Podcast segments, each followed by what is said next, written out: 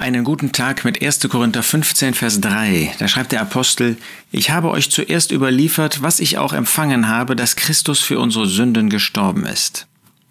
In 1. Korinther 15 spricht der Apostel Paulus über die Auferstehung des Herrn Jesus, über unsere Auferstehung. Da gab es falsche Lehrer. In Korinth gab es nicht nur moralisches Chaos, sondern da gab es auch solche falschen Lehrer, die gesagt haben, es gibt überhaupt keine Auferstehung. Und der Apostel Paulus zeigt dann den Korinthern, wie er das öfter auch im Neuen Testament tut, dass die Folgen einer falschen Lehre oftmals fatal sind. Dass wenn man mal an die Wurzel zurückgeht, man erkennt, dass wenn man dieser falschen Lehre folgt, man gar nichts mehr in der Hand hat. In diesem Fall nicht mal mehr das Werk des Herrn Jesus. Denn wenn es keine Auferstehung gibt, dann wäre auch der Herr Jesus nicht auferstanden. Und wenn der Herr Jesus nicht auferstanden wäre, dann hätten wir keine Rettung. Und deshalb stellt er zu Beginn dieses Kapitels, wo es um die Auferstehung geht, die, das Evangelium in seinen Grundelementen dar. Und das, was das erste Grundelement ist, dass der Herr Jesus für unsere Sünden gestorben ist.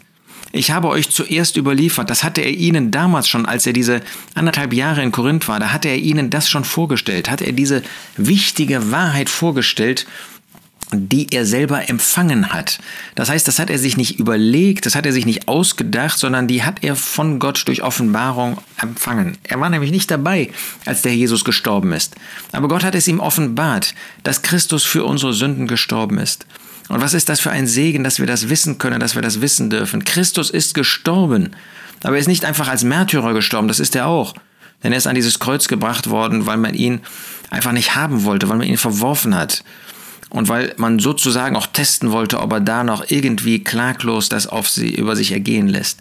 Aber das ist nicht der zentrale Punkt. Er ist am Kreuz für unsere Sünden gestorben. Er ist in das Gericht Gottes gegangen. Gott hat ihn gerichtet an meiner Stadt.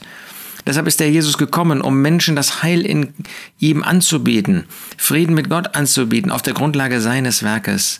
Wunderbar, dass wir das in Anspruch nehmen dürfen. Christus ist für unsere Sünden gestorben. Er ist mein Retter geworden weil er das Werk vollbracht hat, weil er in dieses Gericht Gottes gegangen ist und weil ich ihn jetzt als Retter angenommen habe. Hast du das auch getan?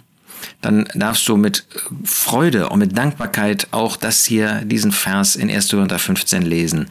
Ich habe euch zuerst überliefert, was ich auch empfangen habe, dass Christus für unsere Sünden gestorben ist.